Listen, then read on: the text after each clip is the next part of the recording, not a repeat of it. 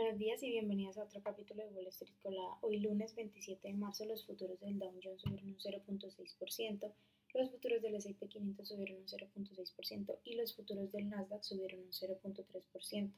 mientras que los futuros del petróleo subieron un 1.1 a 70,02 dólares el barril y los futuros del Bitcoin subieron un 0.20%. En el calendario económico de hoy a las 10.30 am será publicada la encuesta manufacturera de la Fed de Dallas. En las noticias de hoy, bueno, First Citizens Bank, que cotiza con ticker FCNCA, ha acordado comprar los depósitos y préstamos de Silicon Valley Bank, confirmando un informe que apareció el, domingo en la noche. La compra de 72 mil millones de dólares en activos se realizará con un descuento del 23%, mientras que aproximadamente 90 mil millones eh, de dólares en valores y otros activos permanecerán en administración judicial para su disposición por parte de la FDIC. Las acciones de los bancos regionales subieron el lunes tras conocerse una noticia de Bloomberg News de que las autoridades estadounidenses están considerando ampliar el apoyo gubernamental a los bancos para proporcionar mayor liquidez adicional. Las acciones de First Republic, que cotiza con FRC, subieron un 23%, mientras que las de PacWest Corp, que cotiza con el ticker PACW, subió alrededor del 9%, y Western Alliance, que cotiza con el ticker WAL, subió un 5%. Kate Corp, que cotiza con el ticker KEY, subió un 6.8% después de que Citi elevara su calificación.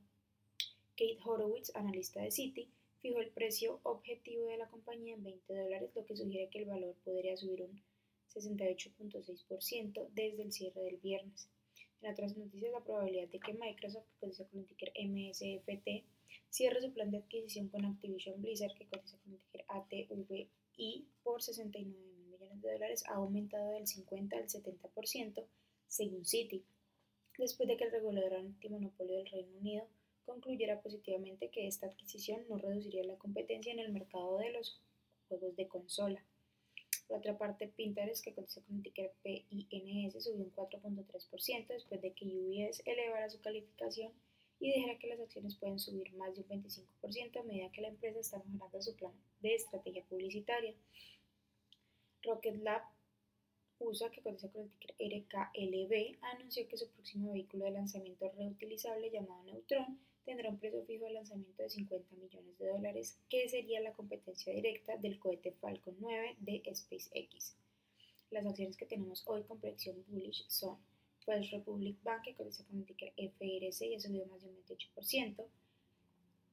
Sciences Park, que cotiza con el ticker SPRC y ha subido más de un 25%, y Coepits Therapeutics, que cotiza con el ticker COEP y ha subido más de un 24%, mientras que las que tenemos con predicción bearish son Nucana, que cotiza con el ticker NCNA y ha bajado más de un 27%,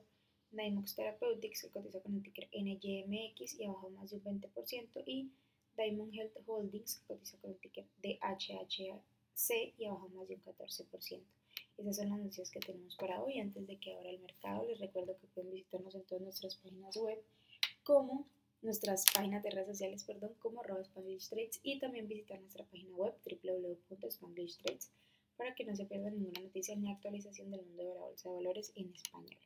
Gracias por escucharnos y los esperamos mañana en otro capítulo de Wall Street Colada.